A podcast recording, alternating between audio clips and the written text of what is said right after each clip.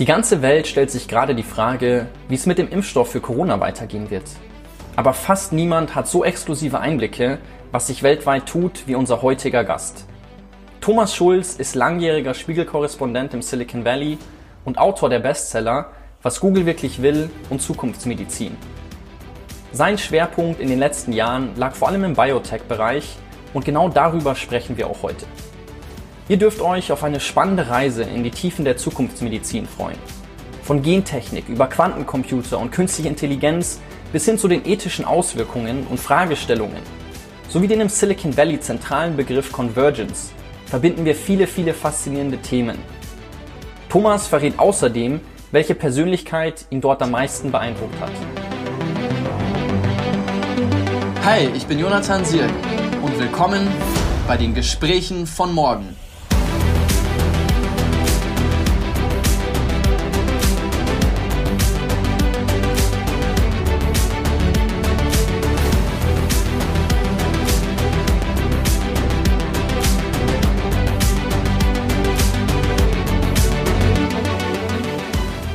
Thomas, herzlich willkommen bei den Gesprächen von morgen. Ich freue mich sehr, dass du mit dabei bist. Ja, danke für die Einladung. Du hast ja vor kurzem oder vor zwei Jahren das Buch Zukunftsmedizin rausgebracht und sprichst da über ganz, ganz viele neue Technologien von Quantum Computing, über CRISPR, über 3D-Druck in der Medizin. Und wenn man sich das durchliest, generell, wenn man deine Artikel liest, kann man ja ein bisschen neidisch werden, ob der ganzen Einblicke, die du bekommst und der ganzen spannenden Personen, die du triffst.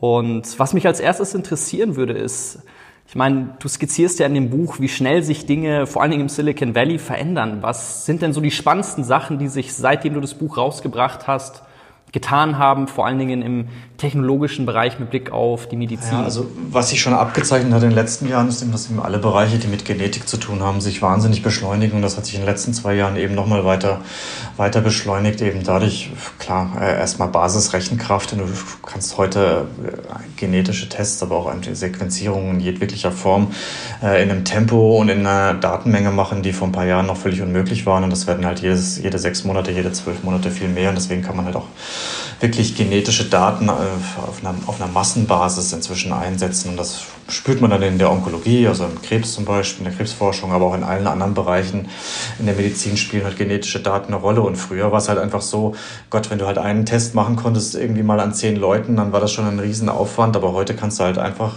mal die Daten von 200.000, 300.000, 400.000 äh, äh, Samples dann zusammenfassen. Und dann lernt man natürlich eine ganze Menge mehr über Symptome, Krankheitsbilder, Therapien, ähm, wenn man halt wirklich so ein riesiges Datenbild hat. Und das ist, der, glaube ich, der wichtigste Punkt von allen. Okay. Lass uns mal damit starten. Ich meine, du sprichst ja in deinem TED Talk und generell, es wird ja ganz oft über das äh, Next Big Thing gesprochen. Und jetzt haben wir Corona. Und ich glaube, mit dem Big Thing hatte wohl erstmal, zumindest vor ein paar Monaten, keiner gerechnet. Außer Bill Gates. Ja, du sprichst da in dem Buch skizzierst du ja unterschiedliche Technologien. Ich meine, da hast du zum Beispiel, dass wir Organe werden drucken können. Jetzt ist die Frage, ich meine, jetzt haben wir Corona. Wie siehst denn du das? Ist das jetzt einfach, ich meine, du, du, du sprichst ja in dem Buch auch über ein Unternehmen, was sich vorgenommen hat, so Pandemien einfach lösen zu mhm. können. Mhm. Wie passt das zusammen, dass jetzt sowas wie Corona einfach mal die ganze Welt gefühlt lahmlegen kann. Und andererseits sprechen wir darüber, das hast du ja auch gesagt, hier mit der Gentechnologie wie KI und andere Technologien uns Dinge ermöglichen werden, wo wir auf einmal über Unsterblichkeit sprechen. Und jetzt haben wir eine Pandemie mhm. und gefühlt ist komplett Chaos. Klar, also äh, die die Zukunftsmedizin, wie sie sich jetzt entwickelt, beschleunigt Prozesse enorm, aber das ist natürlich immer noch nicht so, dass du von heute auf morgen Krebs heilen kannst und dass irgendwie alles, was 30 Jahre gedauert hat, jetzt in drei Wochen geht. Aber wir sehen den Beschleunigungsfaktor schon enorm und dazu gehört auch, dass wir versuchen, jetzt einen Impfstoff in 12 bis 18 Monaten zu entwickeln und das hätte früher viele, viele Jahre mehr gedauert. Wir wissen natürlich auch nicht, ob es jetzt wirklich klappt in 18 Monaten, aber wir sehen halt in allen medizinischen Bereichen irgendwie diese Faktor X-Beschleunigung und äh, man darf echt nicht vergessen, wie langsam Biologie und Medizinforschung normalerweise ist. Das sind halt meistens echt Jahrzehnte, bis sich was tut. Medikamentenentwicklung dauert im Schnitt sieben, acht, neun Jahre. Immer. Äh, hat viel mit Sicherheitsverfahren zu tun, aber auch weil es so kompliziert ist. Und wenn wir es einfach schaffen, jetzt das zu halbieren, statt acht Jahre, vier Jahre zu brauchen oder drei Jahre, um tatsächlich neue Therapien zu entwickeln, dann ist das ja schon ein enormer Sprung.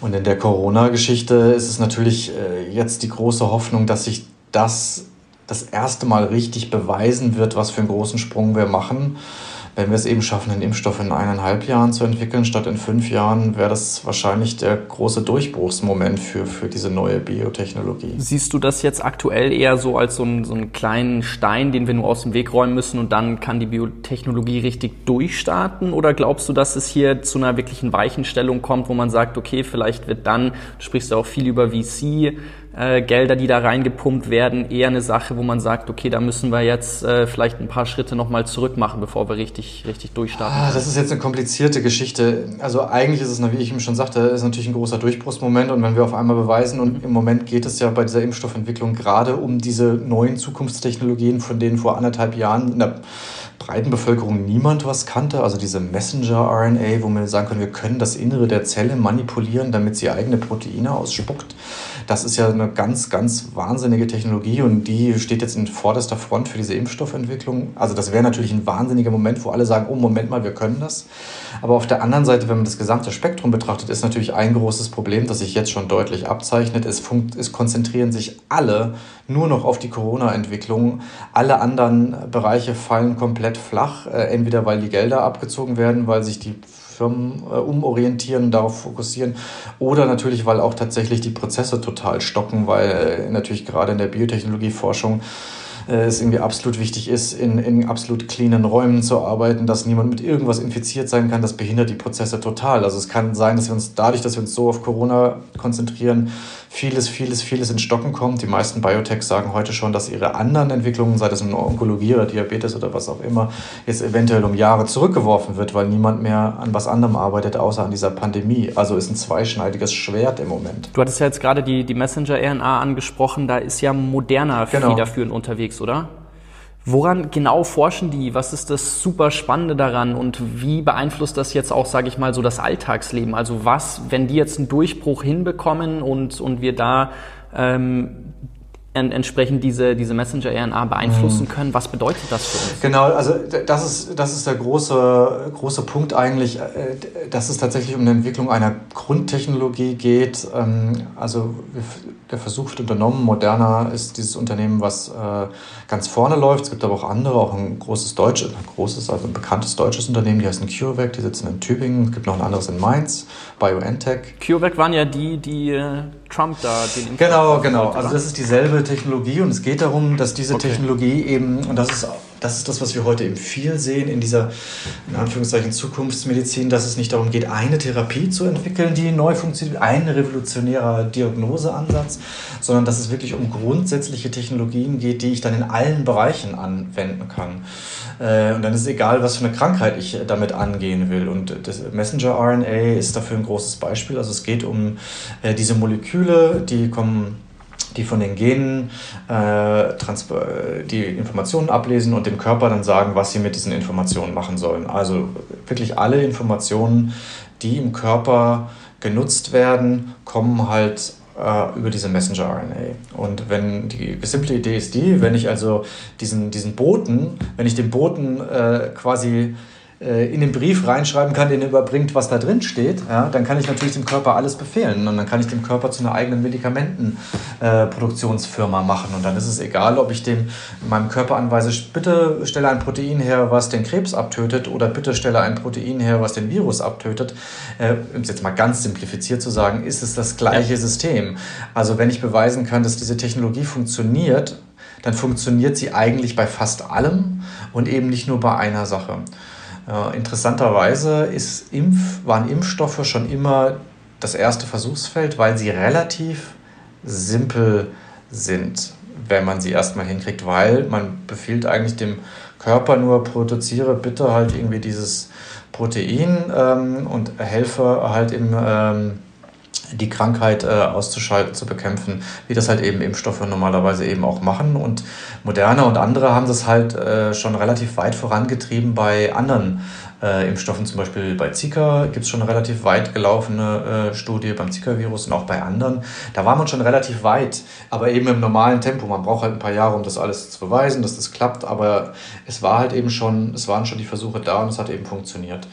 Und jetzt sind halt alle umgeschwenkt und sagen, okay, dann versuchen wir das eben halt auch mit, mit Corona und Moderna ist eben dabei, aber auch eben viele, viele andere Unternehmen, die in diesem Bereich unterwegs sind, die sagen, ähm, wir, wir wissen schon, wie die Technologie funktioniert. Wir befehlen quasi dem Körper, den Impfstoff selber zu produzieren, statt dass man eben von außen eben eingeimpft wird, wie man es normalerweise kennt. Da kriegt man irgendwie äh, einen abgetöteten Virus oder teilfunktionalen Virus eingespritzt und der Körper produziert dann sozusagen die Antikörper dagegen. Und so verzichtet man auf diese Einimpfung und äh, der Körper wird einfach direkt angewiesen zu sagen, bitte äh, stelle quasi den, die, die Eigenimpfung her. Und ähm, wenn das äh, jetzt relativ schnell klappt, dann wäre es natürlich eben auch dieser große Durchbruchsmoment, weil wir dann sagen können, okay, dann klappt das auch für die anderen 50 äh, Sachen, die noch in der Entwicklung sind. Wir hätten tatsächlich eine ganz neue äh, Medizinkategorie geschaffen. Und das ist natürlich ein Riesending.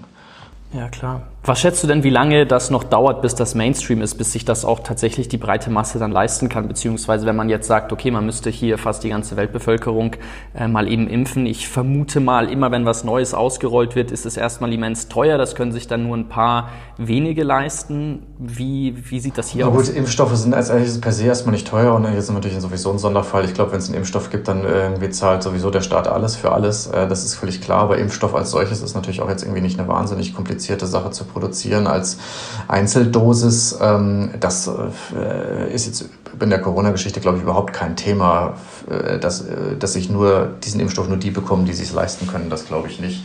Kann nee, nee, das war jetzt darauf bezogen, auf, auf die Anwendung, dass Moderna tatsächlich, dass man da die Möglichkeit hat, dass der Körper eben auf eine Ebene gebracht wird, dass er das selber herstellen kann, nicht, dass ich einfach zum Arzt gehe und sage, ich lasse mich impfen.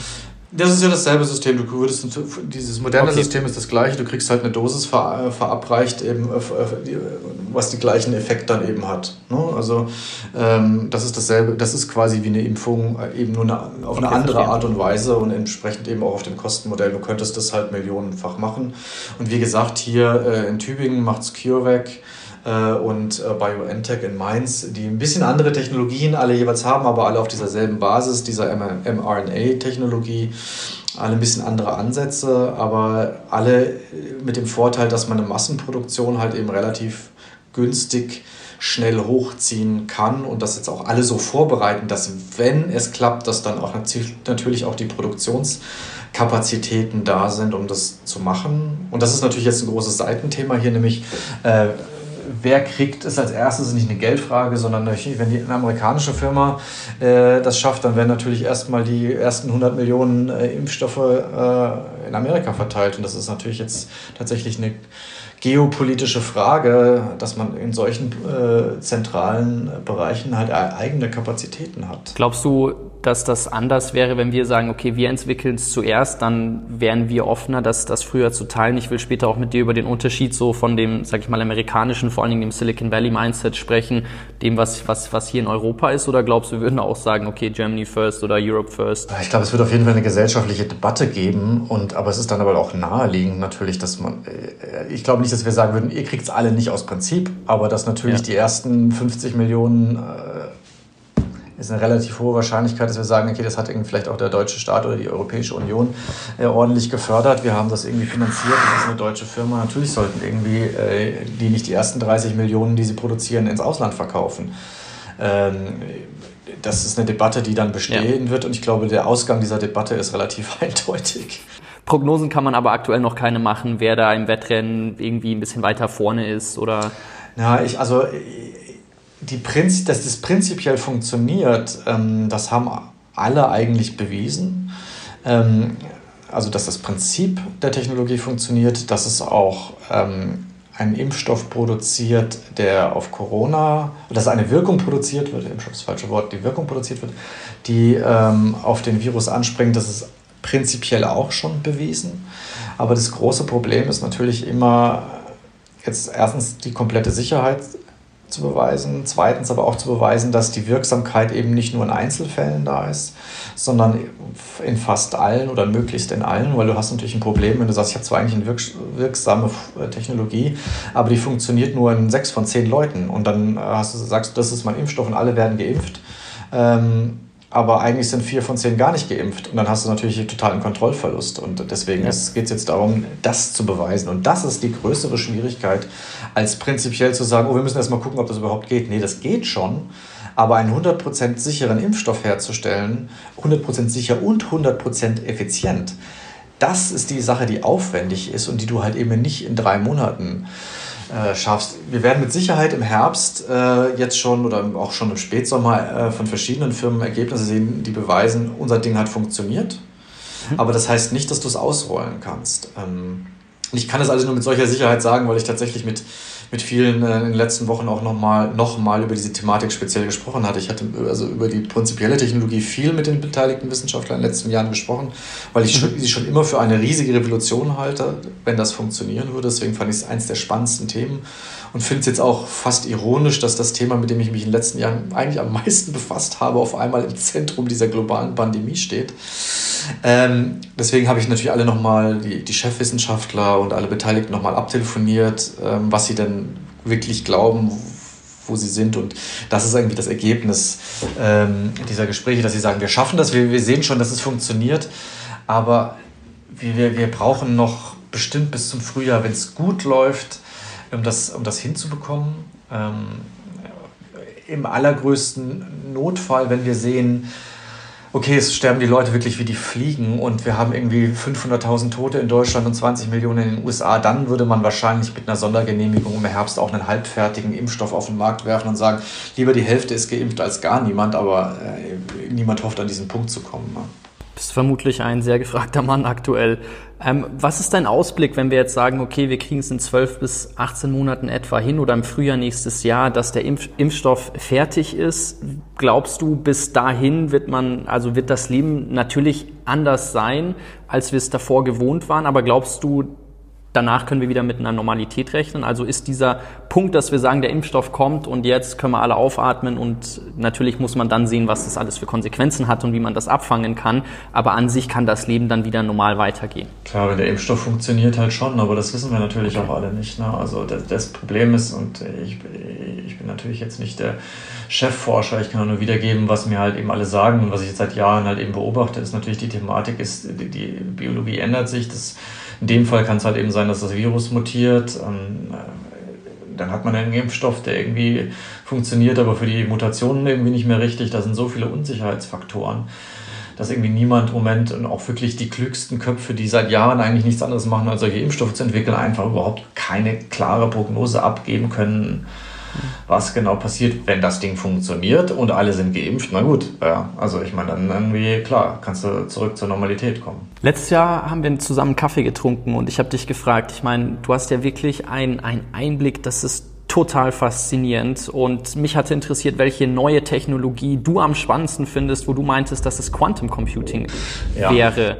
Wieso? Naja, also auch das ist so, die war ja so ein bisschen unter dem, unter dem Radar, die Technologie. Ähm, man, irgendwie letztes Jahr kamen relativ viele Neuigkeiten, dass es da große Durchbrüche gab und es schien so, glaube ich, für die meisten Leute aus dem Nichts zu kommen.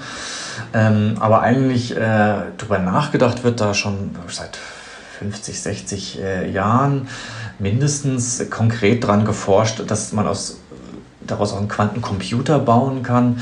Wird so seit knapp acht, neun, manchmal auch zehn Jahren. Ähm, und ich habe mich das erste Mal damit befasst, schon 2011. Da war ich bei einer damals noch sehr kleinen Firma in, in Kanada zu Besuch, ähm, die mir aufgefallen war, weil ähm, Google und die NASA gleichzeitig ähm, bekannt gegeben haben, dass sie mit dieser Firma arbeiten. Und das sagte so, was ist das für eine komische Kombination? Google und NASA sucht sich so eine kleine kanadische Firma. Und die haben als erste angefangen, wirklich einer konkreten einem konkreten Quantencomputer zu arbeiten, zu versuchen, den zu bauen. Und ähm, der große Unterschied eben zu, von der Quantentechnologie äh, zur normalen Computertechnologie ist, äh, ist, ist wirklich wie, wie Sonne und Mond. Das ist tatsächlich nicht eine Erweiterung der normalen Informatik, wie wir sie kennen, wo wir sagen würden, KI ist normalerweise einfach ja auch nur eine Weiterdreh oder der nächste Schritt irgendwie digitaler Technologien und, und Quantentechnologie ist halt eben ganz anderes, ganz anderes Thema, so wie Quantenphysik eben mit der normalen Physik äh, als solches nichts direkt zu tun hat und selbst Einstein ja immer gesagt hat, irgendwie Quantentechnologie macht ihn wahnsinnig. Ähm, ja. Und äh, will es einfach nicht richtig verstehen können.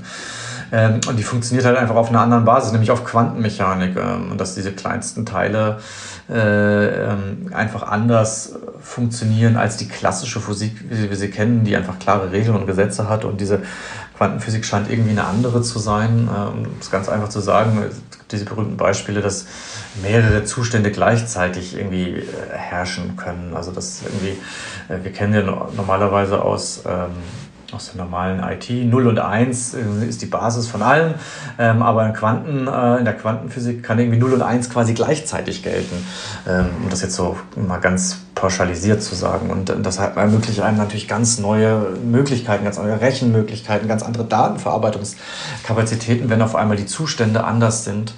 Und ähm, deswegen war allen klar und auch einem der berühmtesten Physiker der Welt, der das mitentwickelt hat, der inzwischen tot ist, Richard Feynman, der hat schon damals gesagt, ach, vor Jahrzehnten, wenn wir das jemals gelingen, dann hätten wir das mächtigste Instrument der Welt. Wir könnten quasi das Universum berechnen und deswegen war das schon immer ein Traum von allen, das zu entwickeln, aber es haben alle gesagt, das wird nie gehen. Ja, und jetzt hat sich aber abgezeichnet in den letzten Jahren, dass wir tatsächlich an den Punkt kommen, dass wir so einen Computer bauen, der auf dieser Basis der Quantenmechanik rechnen kann. Und das würde uns eine völlig neue Informatik ähm, eröffnen und das sehen eigentlich alle Beteiligten, so auch viele Firmen inzwischen, ähm, indem wir halt ganz andere Probleme lösen können, ähm, die wir vorher nicht lösen könnten. Also zum Beispiel können wir mit klassischen Computern ganz schwierig chemische Prozesse simulieren, weil das zu komplex ist. Und äh, selbst mhm. mit dem größten Supercomputer brauchst du mal Jahre, um dann irgendwie zu berechnen, ähm, komplexe Molekülstrukturen. Das kriegt er einfach nicht hin, zu viele Variablen. Aber so ein Quantencomputer, der kann das. Ähm, und das würde zum Beispiel, um dann jetzt den Überschlag in die Praxis zu machen, wenn ich jetzt neue Batterien entwickle für, für elektrische Autos, das ist ja ganz wichtig, dass die möglichst effizient sind, damit irgendwie diese Technologie auch wirklich funktioniert, äh, dass die lange halten, dass die am besten ähm, du, du 20 Jahre fahren kannst mit der einen Technologie, dass die irgendwie 1000 Kilometer hält. Aber das ist natürlich ein wahnsinnig aufwendiger Prozess und im Moment muss das halt immer einer bauen, dann wird die Batterie getestet und dann wird sie nochmal getestet und so weiter und dann machst du halt irgendwie fünf Prototypen im Jahr, wenn es hochkommt, weil du es nicht simulieren kannst. Aber die Quantentechnologie kannst du halt eben die chemischen Prozesse, die dem unterliegen, simulieren. Und dann kannst du halt eben 100.000 Prototypen theoretisch im Jahr simulieren. Und dann kannst du dir natürlich ausrechnen, wie viel schneller die Entwicklung von solchen Batterien künftig gehen wird. Und das gilt halt für viele Bereiche. Du kannst dir ausrechnen, was das für die Industrie bedeuten würde. Krass. Wer ist denn da federführend unterwegs gerade? Also wenn ich gucken will, wer ist äh, pioniermäßig? Google? Google mit Abstand. IBM ähm, ist auch schon lange dran, äh, macht, geht ein bisschen anderen Weg. IBM sagt, wir sind fast wir sind genauso gut wie Google. Aus meiner Beobachtung, ich sehe es anders. Ähm, sind noch ein paar andere auch äh, in dem Bereich inzwischen unterwegs, haben viele gesehen, dass es ein großes Thema wird. Äh, die Politik äh, hat es inzwischen erkannt äh, in den letzten zwei Jahren. Es wurde ein großer, großes europäisches Quantenprojekt aufgelegt von der EU.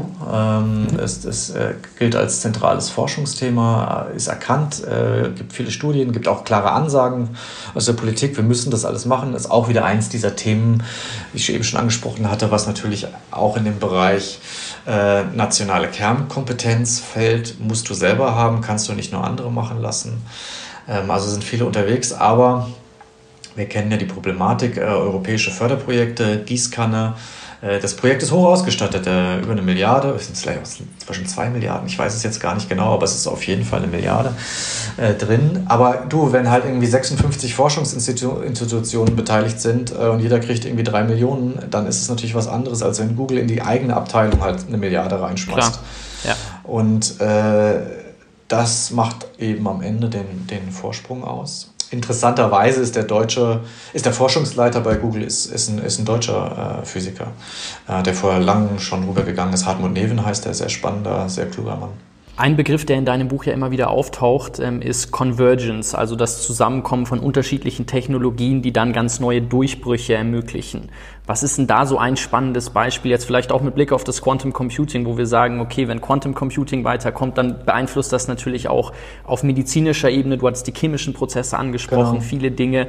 Ähm, was sind da so andere Beispiele, wo man sagt, okay, wenn jetzt 5G und KI und VR ist zum Beispiel ein Beispiel, wo ich mir immer wieder Gedanken drüber mache, aber was wären noch so andere Dinge, wo du sagst, wow, wenn die drei, vier, fünf Technologien jetzt Durchbrüche machen, dann genau. explodiert irgendwas, dann schaffen ja. wir den nächsten Durchbruch. Du hast ein paar Schlagworte schon genannt. Also alle sehen natürlich die, die naheliegendste Verbindung zum Beispiel ist Quantencomputing und KI, die tatsächlich, also eine KI, eine KI die auf Quantencomputing-Basis funktioniert, nochmal ganz andere Möglichkeiten irgendwie eröffentlicht.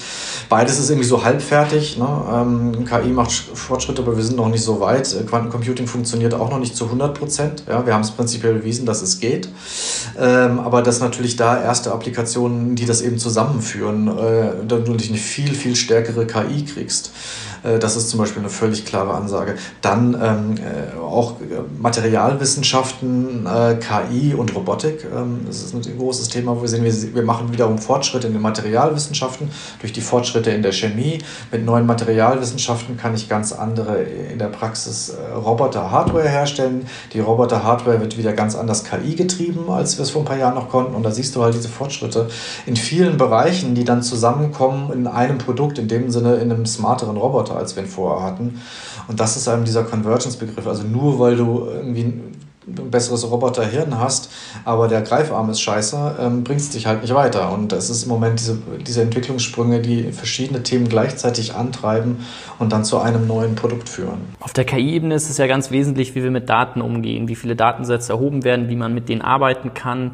Jetzt gehen wir in Europa mit Daten ganz anders um als in Amerika, als in China. Hast du das Gefühl, wir hinken da komplett hinterher und Entsprechend Klar, ja. kann Convergence bei uns nicht so stark äh, greifen wie in anderen Bereichen oder wie ja. siehst du das? Ja, ja, sehe ich auf jeden Fall so. Also klar, die Chinesen sind natürlich das Extrembeispiel, weil erstens sie tatsächlich einfach auch Daten in ganz anderen Mengen zur Verfügung haben. Wissen wir ja alle irgendwie äh, allein das, äh, was an, an, an Konsumentendaten aus Smartphone-Bewegungen und was am Smartphone alles passiert eingesammelt wird, macht natürlich ganz andere Applikationen möglich. Und das gilt natürlich auch im industriellen Bereich. Äh, du, du hast einfach, wissen wir alle, also die die Qualität der Daten und die Menge der Daten ist das, was halt KI am Ende treibt. Und umso höher die Qualität der Daten, also umso mehr ich Informationen irgendwie in die Datensets reinpacken kann, umso besser kann ich damit in der KI arbeiten. Da sind die Chinesen einfach, weil sie fast keine Restriktionen haben, viel weiter als wir. Und das gilt für den Konsumenten-Application-Bereich wie für den industriellen Bereich. Die Amerikaner sind irgendwo so ein bisschen dazwischen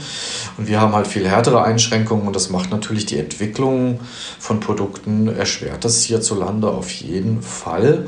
Und das ist eine Abwägungsfrage natürlich, ja. ähm, äh, wo wir sagen wollen, wie weit wollen wir da hinterher? Weil es ist eine, es ist eine schwierige Abwägung. Natürlich sagen wir alle, hey, klar, also äh, Privacy und unsere Datensicherheit ist wichtig.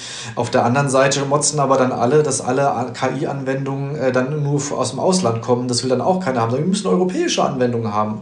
Und dann aber so, ja, aber wir können sie halt nicht bauen. Also das ist irgendwie dann die, die, die Krux. Ne? Was machst du dann irgendwie? Also ein, eine Pille musst du halt schlucken. Also entweder wir... Mhm lockern in manchen Bereichen irgendwie die Bestimmungen, damit wir eigene Anwendungen haben, sagen, dann wissen wir wenigstens, dass es irgendwie ein deutsches Produkt ist.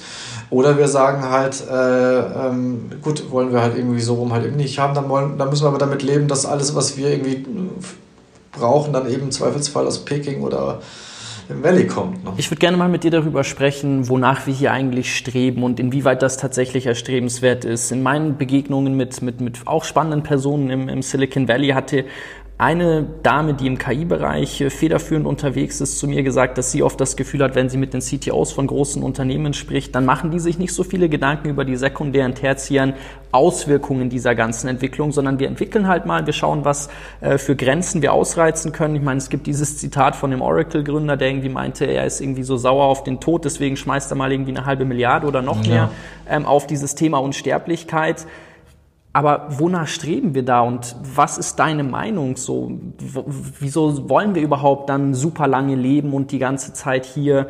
Ähm, gut klar, dass man danach strebt, was, was neue Durchbrüche sein können und dass man sich natürlich austoben möchte und Grenzen erweitern will, klar. Aber siehst du das ähnlich, dass da tatsächlich erstmal nach vorne gepeitscht wird und dann gucken wir halt, was das bedeutet? Ja, ist, ist prinzipiell so. Ähm, ist natürlich wirklich inhärent in, in, in, dem, in dem gesamten Ansatz, ähm, der auch darauf beruht zu sagen, erstmal wirklich ganz konkret machen, machen, machen und dann äh, gucken, was daraus wird. Und das es fängt im Kleinen an. äh, ich brauche erstmal kein Geschäftsmodell und auch keinen klaren Businessplan, sondern ich habe irgendwie hier eine Idee und ich versuche die erstmal zu entwickeln und dann gucke ich, was ich für ein Geschäftsmodell irgendwie draus baue. Äh, dann kannst du halt irgendwie auch drei, vier, fünf, sechs, sieben Pivots unterwegs machen. So, das ist tatsächlich einfach in der Praxis so. Deswegen, ich meine, wissen alle, Uber fing irgendwie als ein ganz anderes Limousinen-Taxi-Mietmodell an hat sich dann dreimal umgedreht und das machen halt viele. Sie gucken halt erstmal, was die Technologie bringt und dann gucke ich, wie ich sie irgendwie anwenden kann. Und das kannst du natürlich extrapolieren auch in den, in den gesamtphilosophischen Ansatz, der halt eben einfach ist zu sagen, äh, lass es uns doch einfach erstmal ausprobieren, was wir technologisch damit äh, erreichen können mit einer neuen Idee äh, und dann gucken wir, wie diese Technologie halt einfach zur Anwendung äh, bringen. Und klar, wir machen uns vielleicht auch nicht so viele Gedanken darüber, was es am Ende für Nebenwirkungen bringt. Ähm, aber unterm Strich äh, hat Technologie immer mehr positive Seiten als äh, negative Seiten. Es geht immer darum, wie man die Anwendung steuert und dann gucken wir, was dabei rauskommt. Das funktioniert natürlich in dem Sinne, dass man sehr viel schneller entwickelt, weil du halt dir nicht über alles irgendwie 100 Gedanken machst und nicht irgendwie 50 Pläne aufstellst. Und auf der anderen Seite sehen wir natürlich auch die Downsides. Man siehe, ähm, äh, liebstes Beispiel natürlich Facebook, ähm, die gesagt haben, wir wollen irgendwie die Kommunikation der Welt verändern und wie die Menschen miteinander kommunizieren. Ähm, aber äh, das ist eine tolle Sache. So, ähm, so wir wollen die neue Guten, wir wollen der neue Gutenberg sein und so weiter und so fort. Und klar, aber dass es natürlich irgendwie äh, nicht nur positive Seiten hat, wenn man irgendwie völlig verändert, wie die Menschen miteinander kommunizieren. Das wurde halt einfach komplett vernachlässigt und ich äh, als Kommunikationswissenschaftler ähm, äh, muss halt irgendwie sagen, ja, es war halt irgendwie völlig klar, irgendwie, wenn du irgendwie die an der Stellschraube drehst und sagst, du gibst den Leuten ein komplett neues Tool, dass sie damit nicht nur losrennen und sagen, super, äh, das, wir können jetzt alle viel näher beieinander sein, sondern dass das natürlich auch Leute nutzen, um Propaganda zu machen und andere zu manipulieren, liegt halt sowas von auf der Hand. Und es ist für mich immer wieder faszinierend, dass das da so nicht gesehen wurde und dass man zwei Jahre lang irgendwie auf die Facebook-Führung eingeredet hat und sagt, Leute, irgendwie, das ist jetzt irgendwie keine Verschwörung gegen euch, sondern ich meine, ihr habt einfach echt da richtig äh, Filterblasen äh, gebaut, die politisch äh, zu großen Konsequenzen geführt haben. Die wollten das halt einfach mal nicht sehen. Äh, und das äh, war natürlich auch ein, ein großer Moment. Ähm, da haben jetzt auch viele im Valley verstanden, okay, vielleicht müssen wir mehr über die Downsides drüber nachdenken. Aber prinzipiell ähm, ist das Modell halt eben doch so erstmal machen, weil sonst verlierst du die Geschwindigkeit. Äh, und die Geschwindigkeit ist am Ende alles. Bereitet dir das irgendwo Sorgen? Glaubst du, wir entwickeln irgendwann mal was, wo wir sagen, okay, jetzt die Katze aus dem Sack und die kriegen wir dann nicht mehr rein? Ich meine, gut, das mit Facebook, klar, das ist äh, problematisch und hat riesige gesellschaftliche Auswirkungen, aber es ist jetzt noch nicht so, dass wir sagen, boah, ähm, das ist jetzt eine, eine, eine Vollkatastrophe für die gesamte Menschheit. So was, was, was sind deine Gedanken zu? Ich meine, wir können ja mal über das Thema Unsterblichkeit sprechen, wonach ja geforscht wird, wo ja Harari auch in Homo Deus schreibt und, ja. und viele, viele bekannte Personen richtig viel Geld draufwerfen. Du sagst ja auch in deinem Buch, man muss auch immer schauen, äh, wo fließt das Geld hin? Und das ist ja gerade ein Gebiet, wo sehr, sehr viel Geld reingesteckt wird. Wenn wir jetzt alle länger leben würden, was bedeutet denn das dann eigentlich? Also ich meine, wie sieht es dann mit Überbevölkerung und Altersvorsorge, die Art und Weise, wie Beziehungen führen. Klar, äh, äh Logo, also ich, äh, und also Unsterblichkeit ist natürlich irgendwie so sozusagen das, das sehr zugespitzte Wort, aber ähm, dass es äh, sich jetzt schon klar abzeichnet, dass wir sowieso eine die längere Lebenserwartung haben, das ist ja schon, schon lange, lange, lange so, äh, weil eben gerade auch medizinischer Fortschritt und Hygienemaßnahmen dazu führen, dass der, äh, die durchschnittliche Lebenserwartung zumindest in den Industrieländern weiter steigt und die steigt sich teilweise noch schneller. Und wir sehen immer wieder, wenn es Durchbrüche gab, dass es dann halt äh, noch einen größeren Sprung in der Lebenserwartung gab, zum Beispiel Beispiel, es gab mal in den 60er Jahren diese kardiovaskuläre Revolution. Und da ist es uns gelungen, besser halt mit äh, den klassischen Herzkrankheiten, Herzinfarkten und so weiter umzugehen. Siehst du einen Sprung in der Lebenserwartung. So, wenn wir jetzt natürlich neue medizinische Technologien in vielen Bereichen entwickeln, dann werden wir auch da einen Sprung in der durchschnittlichen Lebenserwartung sehen. Ähm, muss es immer ein bisschen einschränken, gibt auch viele soziologische Faktoren dafür, äh, Bildung, äh, Haushaltseinkommen und so weiter, aber du siehst es halt eben im Durchschnitt. Äh, also wenn wir morgen alle unsterblich werden, nee, aber es gibt schon äh, einige Technologien, wenn wir die anwenden und klar, wenn wir Krebs grundlegend eindämmen können und viele andere Volkskrankheiten, die natürlich große Sterbefaktoren sind, dann siehst du diesen, diesen Sprung. Äh, in der Lebenserwartung. Es gibt viele Genetiker, die eben sagen, es gibt kein klar gesetztes, einprogrammiertes genetisches Ende, sondern wenn du halt irgendwie an den richtigen Stellschrauben drehst, wenn du irgendwie es schaffst, irgendwie alle Organe länger am Leben zu halten und, und so weiter und so weiter, das ist halt wahnsinnig kompliziert, aber du kannst halt irgendwie da noch einige Jahre, vielleicht auch Jahrzehnte rausholen, um es jetzt mal ganz verkürzt zu sagen. Was das für Konsequenzen hat, da denken auch schon andere Leute drüber nach, nicht nur die im Silicon Valley, da denken auch schon Versicherer nach oder, oder Pensions, äh, äh, Pensionsversicherer, die irgendwie sagen müssen, okay, Moment mal, ich bin hier irgendwie das Pensionsunternehmen, äh, weiß ich nicht, von der Schweiz. Äh, zum Beispiel da denken tatsächlich die großen äh, äh, Fonds schon drüber nach, irgendwie, wenn ich die Leute halt zehn Jahre länger versichern muss oder 20 Jahre, aber die wollen immer noch mit 60 aufhören zu arbeiten. Das geht ja gar nicht. Ähm, da müssen wir eigentlich alle zehn Jahre länger arbeiten. Und also das ist keine, kein Theorie, kein reines äh, Zukunftsmodell mehr. In Japan wird natürlich auch sehr konkret darüber nachgedacht, weil da die Lebenserwartung sowieso höher ist, ähm, dass das so nicht mehr funktionieren kann. Also dass es Folgen für unsere Sozialversicherungssysteme, Rentensysteme, wie lange wir arbeiten, wie wir arbeiten hat, das ist völlig klar und dass es sich in den nächsten Jahren äh, weiterentwickeln wird, das liegt im Moment eigentlich auch echt auf der Hand. Ich kann dir nicht sagen, das kann auch keiner sagen, ob wir in zehn Jahren irgendwie einen Sprung sehen von im Schnitt ein paar Jahren oder ob das irgendwie sich langsam hinziehen wird. Aber es gibt einfach Technologien, die sich entwickeln und die kommen werden. Und, und, und gerade die äh, im genetischen Bereich, CRISPR äh, und ja. ähnliche Technologien, die, die werden zu grundsätzlichen Veränderungen führen. Ob das eben jetzt nun fünf, acht oder zwölf Jahre dauert, kann im Moment niemand sagen. Aber wenn wir nach 20 Jahren nach vorne gucken, ähm, dann ist es völlig klar, dass wir da ähm, grundlegende Möglichkeiten haben, die sich auswirken werden. Ähm, und ja.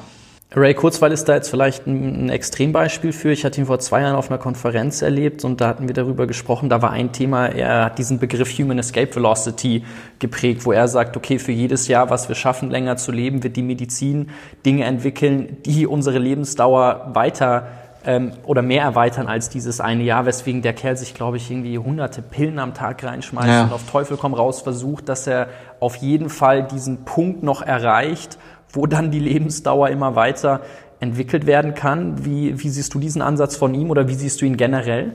Ja, also das ist natürlich äh, die futuristische Variante, an die eigentlich auch niemand ähm, ernsthaft in der Forschung äh, sich jetzt okay. irgendwie zum Ziel gesetzt hat.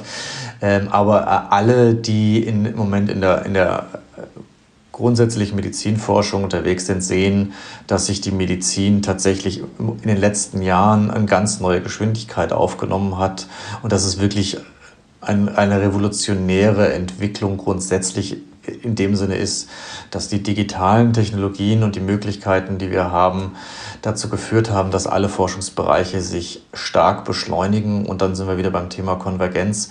Wenn ich halt eben die Möglichkeit habe, auf einmal genetische Informationen in der Onkologie mit einfließen zu lassen, und das ist tatsächlich Alltagspraxis heute. Wir wissen von vielen genetischen Markern, die im Zusammenhang mit Krebs hängen, ähm, dass du dann ganz neue Diagnose- und Therapiemöglichkeiten entwickelst und das führt tatsächlich dazu, dass wir eine grundlegende Veränderung in der Medizin in allen Bereichen sehen, die sich unterschiedlich schnell entwickeln. Und es wird diese Entwicklung hingeben. Und seine Aussage zum Beispiel, irgendwie genau jedes Jahr länger leben und das kommt noch irgendwie einiges obendrauf, äh, äh, dann durch die medizinische Entwicklung, das sehe ich auch so. Aber ob man das wegen mit 100 Pillen schafft, irgendwie diese Escape Velocity zu entwickeln, das glaube ich jetzt nicht. Aber ähm, ähm, also es ist klar auch jetzt schon, und das sehen, äh, das, das ist jetzt sicherlich die klare Mehrheitsmeinung in der Forschung, dass irgendwie die jetzt kommenden Generationen, jetzt geborenen Generationen äh, ganz andere äh, Gesundheitsvorsorge theoretisch haben können, wenn sie es leisten können, wenn sie verfügbar ist und so weiter und so fort. Das, das, äh, jetzt, das, das ist völlig klar. Eine schöne Sache, die man ja aktuell beobachten kann in, in der, in der Corona-Phase, ist, dass der Planet tatsächlich mal ein bisschen aufatmen kann. Man sieht ganz viele tolle Bilder von wie Luftveränderungen oder Schadpartikeln. Und jetzt, wenn wir über das Unsterblichkeitsthema sprechen oder wie man das Leben verlängern kann, dann wird es ja als erstes äh, werden die von profitieren, die sich das natürlich leisten können. Bedeutet, dass wir das Leben von den Menschen verlängern, die eigentlich den miserabelsten CO2-Fußabdruck überhaupt haben. Wie siehst du das mit Blick auf die Welt von morgen, die wir gestalten wollen, in der unsere Kinder leben werden?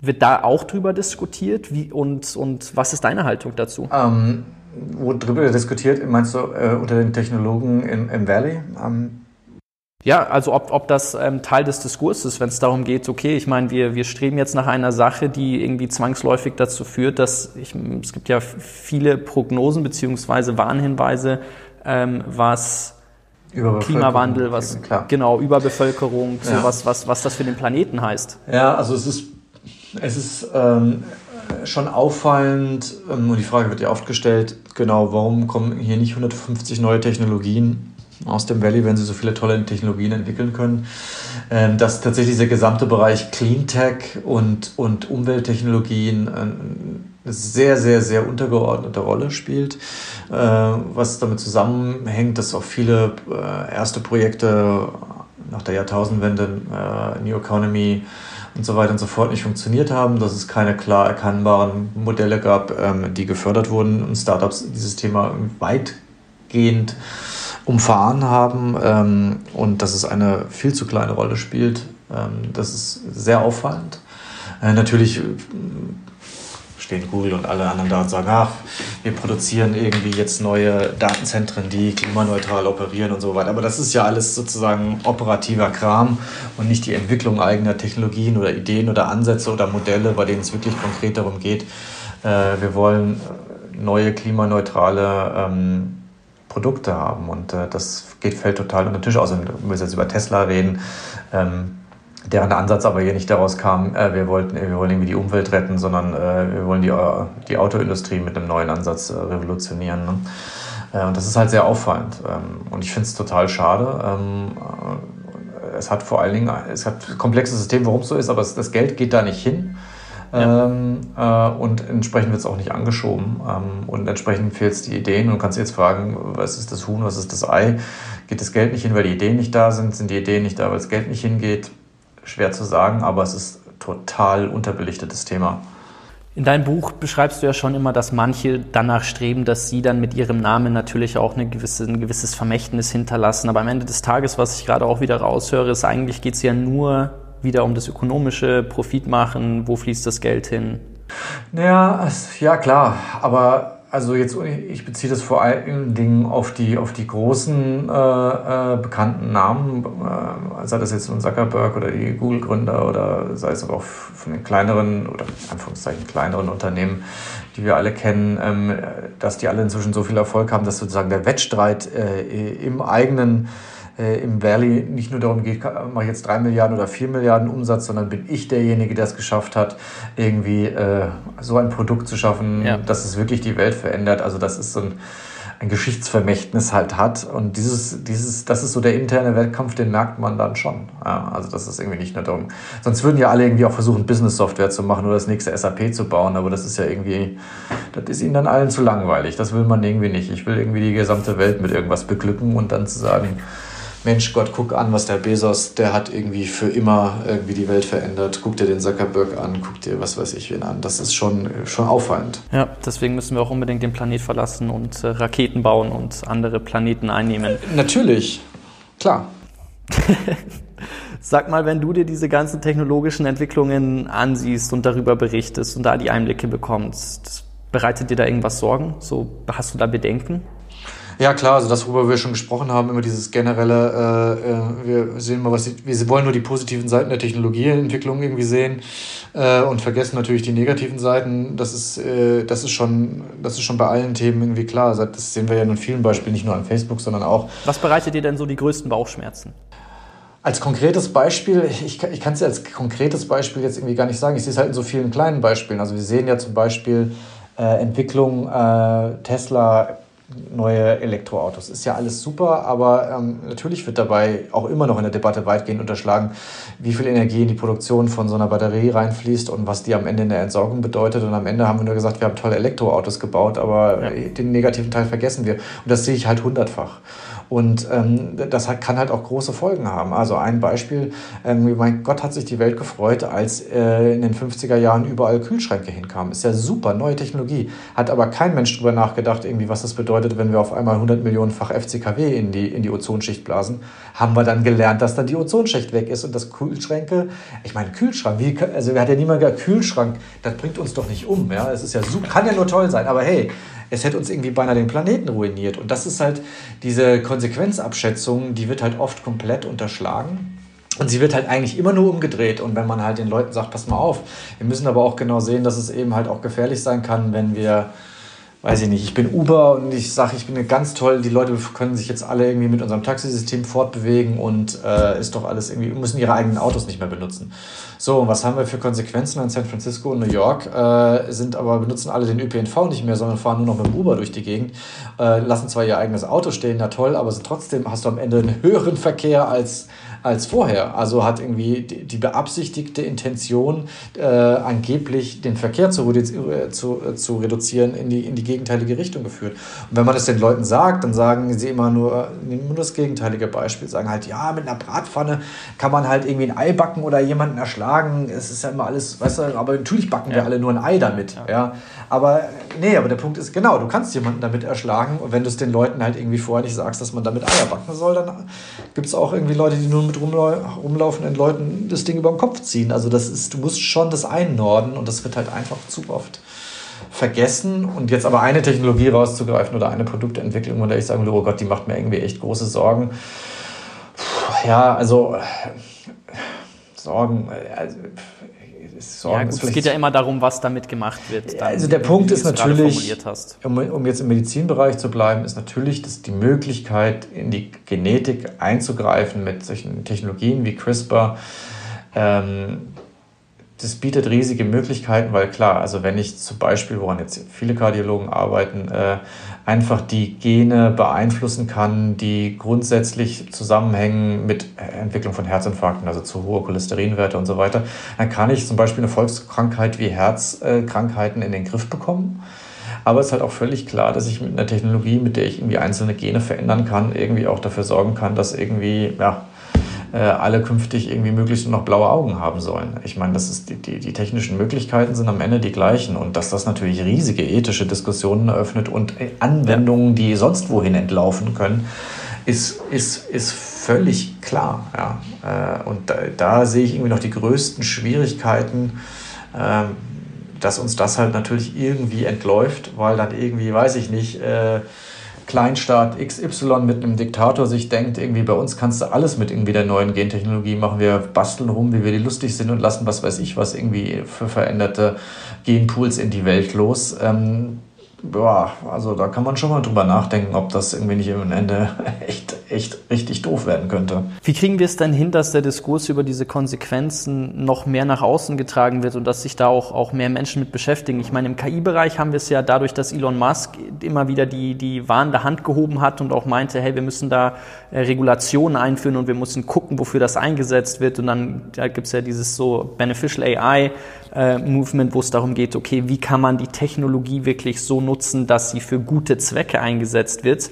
Ähm, und klar, äh, Fortschritt und Profit muss gemacht werden, aber gleichzeitig denke ich, ist es schon wichtig zu schauen, okay, wie können wir es schaffen, dass eben diese Problema oder Herausforderungen, Konsequenzen, die damit einhergehen, auch, auch mehr, mehr nach außen getragen werden. Ja, das ist halt wirklich, du musst diesen gesellschaftlichen Diskurs herstellen, das ist völlig klar und es geht halt echt nur kleinteilig. Das ist einfach so Veranstaltungen, Veranstaltungen, äh, reden, schreiben drüber, in die Medien transportieren. Das ist am Ende, musst du, musst, brauchst du einen gesellschaftlichen Diskurs, der halt eben nicht nur in der kleinen Mini-Elite stattfindet und das geht halt wirklich dann auch nur über kleinteilige Arbeit. Das ist tatsächlich am Ende ist am Ende einfach so. Äh, du, kannst, du brauchst irgendwie gerade für solche grundsätzlichen ethischen Fragen, wie zum Beispiel, wie weit darf ich in meine Biologie eingreifen? Äh, das kannst du ja nicht irgendwie einfach irgendwie den Gesundheitsminister entscheiden lassen und fünf Ärzte. Da musst du ja irgendwie eine, da musst du eine Debatte drüber führen. Und die kannst du halt irgendwie auch nur erreichen, wenn auf dem Marktplatz drüber gesprochen wird. Und dann geht es halt echt nur am Ende darüber, dass dann, weiß ich nicht, der lokale Computerclub und die Grünen, die grüne Parteijugend irgendwie mal eine Nachmittagsveranstaltung macht zum, da zum Thema genetische Veränderung. Das ist einfach kleinteilige, mühselige Arbeit. Ist der Grund, warum ich solche Bücher schreibe. Irgendwie, weil du ja. versuchst, das ist der Grund, warum, warum ihr solche Veranstaltungen macht, äh, um, um zu sagen, äh, Gott, wir müssen halt äh, über Multiplikatoren das nach draußen tragen. Und das ist halt die Grundproblematik dieser Entwicklung eben diese Technologieentwicklungen gehen halt immer schneller und der Diskurs kommt halt nicht mehr hinterher, weil wir halt auch über Jahrzehnte in diesem selben Tempo diskutiert haben. Wir haben über zehn Jahre über Stammzellen geredet, bevor wir irgendwie so weit waren, dass wir damit was machen können. Wir können irgendwie 20 Jahre über, über Atomenergie reden, ähm, aber das kannst du heute nicht mehr, weil du redest ein Jahr und dann ist das nächste Ding da. Und ähm, das ist ein total ungelöstes Problem, wie, wie die gesellschaftliche Debatte mit dieser Geschwindigkeit mithält, weil im Moment tut sie es halt gar nicht. Ja. Da hast du recht, das stimmt. Lass uns den Spieß mal umdrehen. Jetzt haben wir über Ängste, Sorgen gesprochen. Was bereitet dir denn so die größte Zuversicht, die große Freude mit Blick auf das, was kommt? Ich meine, jetzt sind wir eine neue Dekade gestartet und, und wenn du in die Zukunft blickst, wo leuchten die Augen? Also ich glaube halt schon, dass dieser gesamte medizinische Bereich uns allen große, große, große Vorteile äh, bringen wird über die nächsten Jahre, weil einfach viele Diagnosemöglichkeiten sich öffnen werden, Frühdiagnosen, Krankheiten früher zu erkennen. Und das, äh, das ist am Ende ja die Lebensqualität, und das sehen wir in diesen Tagen ja nun ganz besonders, die am wichtigsten ist für alle, gesunder zu sein. Und ähm, da wird sich einfach, da bin ich super zuversichtlich. Das ist, es muss ja jetzt nicht gleich irgendwie das Krebsheilmittel gefunden werden, aber äh, die Möglichkeiten einfach anders zu diagnostizieren, über Gentests eventuelle Probleme schon viel früher zu erkennen, davor zu beugen. Das wird unsere, in der breiten Masse unsere Lebensqualität nicht nur, nicht nur verlängern, unser Leben, das wird vor allem unsere Lebensqualität erstmal erhöhen. Das wird sich deutlich bemerkbar machen über viele, viele kleine, kleine Sachen. Und da bin ich echt zuversichtlich, dass wir das, wir merken es ja schon jetzt und wir werden es im nächsten kommenden Jahr noch viel, viel mehr merken, dass es einfach ähm, für uns ein besseres Leben bringen wird. Den Diskurs finde ich übrigens viel schöner, also darüber zu sprechen, wie kann man Lebensqualität ähm, oder die Zeit, die in, in, der wir eine hohe Lebensqualität haben, verlängern, statt wie kann man einfach nur schauen, dass man das Leben an sich verlängert. Aber das geht ja irgendwo auch einher. Ich würde abschließend gerne noch mit dir über das Thema so der Unterschied Silicon Valley, Europa. Es wird ja ganz viel auch über den über das Mindset, was es braucht, um in der modernen Welt bestehen zu können, über ein digitales Mindset oder wie man es auch immer nennen möchte, ein agiles Mindset oder ähm, ein flexibles Mindset. Was ist denn der größte Unterschied? Wieso kriegen die, wieso kommen so viele neue Durchbrüche von dort? Liegt das daran, dass einfach mehr Geld äh, VC-seitig da reingesteckt wird? Denken die anders? Gehen die anders mit Scheitern um? Ist das Gründerdasein anders oder so, ja, was, all was das, sind deine Erfahrungen? Ja, es ist äh, klar, es kommt alles zusammen. Äh, also tatsächlich äh, Mentalität, die schon immer eine andere war. Und darf halt immer nicht vergessen, dass das Valley halt irgendwie nicht 1999 irgendwie erfunden wurde, als wir irgendwie in die New Economy reingingen, sondern das Valley geht in die 50er Jahre zurück und es war schon immer irgendwie ein Weltzentrum der, der, der Computertechnologieentwicklung und schon immer die Leute angezogen hat, die was Neues machen wollten. Und das hat sich halt über Jahrzehnte dieser Mindset da entwickelt, dass wir können neue Technologie bauen, wir wollen neue Technologie bauen. Und das ist wahnsinnig wichtig. Und dann hat sich historisch halt in den Ende der 60er Jahre, Anfang der 70er Jahre tatsächlich verknüpft mit dieser kulturellen Entwicklung, Counterculture, die wirklich eine, die Gegenkultur eine große Rolle spielt, dazu sagen, äh, ne, Computertechnologie als Möglichkeit gegen das Establishment zu arbeiten, ähm, überhaupt viel offener zu sein für neue Möglichkeiten, Neues auszuprobieren. Und das, diese kulturelle Infusion, die spielt tatsächlich irgendwie eine riesige Rolle, wenn du es gerade vergleichst, zum Beispiel mit dem äh, deutschen äh, Mittelstand in Schwaben, der auch super ist und aber eine ganz andere Richtung irgendwie funktioniert und der auf einer ganz anderen Arbeitsbasis funktioniert, nämlich akribisch und genau und äh, neue Maschinen zu bauen auf eine ganz andere Art und Weise. Äh, und da hat natürlich ein ganz anderes Outcome, diese kulturelle Identität, als sie eben sich da in einem Valley entwickelt hat. Das darf man echt nicht unterschätzen, wie viel Rolle das mhm. spielt. Und das zieht halt auch bis heute eben die Leute an, die zu Hause sagen, ich habe jetzt irgendwie zwölf Förderanträge gestellt, irgendwie hier kriege ich das Geld nicht, hier irgendwie wird mir als Gründer auch kein Respekt entgegengebracht, gehe ich doch dahin, wo mich alle sagen, ich bin der geilste Typ der Welt, weil ich ein Gründer bin und hier hast du noch 50 Millionen. Das macht, spielt einen riesen Unterschied. Und dann hast ja. du natürlich die Konsequenz daraus, dass du einen Brain Drain in vielen Ländern hast und im Gegensatz alle klugen Köpfe eben dann dort vor Ort sind. Und das Multi hat sich über die Jahrzehnte halt multipliziert, weil alle wissen, hey, die zehn klügsten Köpfe, die, weiß ich nicht, an Quantum Computing arbeiten, die sind gerade im Valley. Wenn ich an Quantum Computing arbeite, ist es für mich eigentlich von Vorteil, dahin zu gehen, wo die anderen zehn schon sind. Und dann ist der Elfte da und der Zwölfte und der Dreizehnte. Und was passiert dann? Ja, alle, Arbeit, ne, alle die an Quantencomputern arbeiten, arbeiten halt wieder am Valley dran. Äh, und das sind diese Multiplikationseffekte, die du dann siehst. So, und dann hast du natürlich das Geld und das ist halt einfach klar. Also ich meine, wir sind besser geworden hier in den USA, in, in, in Europa, aber die Summen, über die wir sprechen, sind ja Faktor 10, 20 teilweise äh, höher ähm, in, in, immer noch im Valley und äh, natürlich ist Geld ein Katalysator und wenn ich irgendwie für dieselbe Idee 50 Millionen bekomme äh, im Valley und hier irgendwie eine Million, ja gut, ne? also ist halt dann schon besser. Man muss ja auch sagen, dass dieses Tempo, das kriegst du ja drüben auch mit, schon, schon auch beflügelnd ist, wenn man sieht, wie schnell die Dinge dann, dann tatsächlich funktionieren, wie schnell man das ähm, manifestieren kann, was man sich ausgedacht hat. Also es ist ja in der Glücksforschung so, dass, äh, wo sich fast alle einig sind, wenn ich Fortschritt äh, hinbekomme, wenn ich merke, ich komme voran und, und komme weiter und wachse, entwickle mich weiter, trage Dinge in die Welt, verwirkliche meine, meine Visionen, dann fühle ich mich dadurch auch, auch entsprechend gut. Aber was ist dein Tipp für Europa oder für, für Deutschland? Glaubst du, wir müssen alle so schnell machen, wir sollten da in den, in den Wettlauf mit reingehen, nur weil die im Silicon Valley so viel Gas geben? Oder wie siehst du die Rolle hier? Ja, also dass wir schneller, dass wir schnell sein müssen, ist glaube ich außer Frage, weil die technologische Entwicklung als solches halt einfach schnell ist. Und irgendwie, wenn du irgendwie hier irgendwie drei Monate an einem Produkt arbeitest, äh, das auf, weiß ich nicht, Software X basiert, irgendwie mit einem KI-System von 2017 und irgendwie inzwischen äh, hast du aber einen ganz anderen Algorithmus irgendwie und du verpetzt den, also dann ja, hast du halt einfach verloren. Du musst ja mit der Entwicklung mitrennen.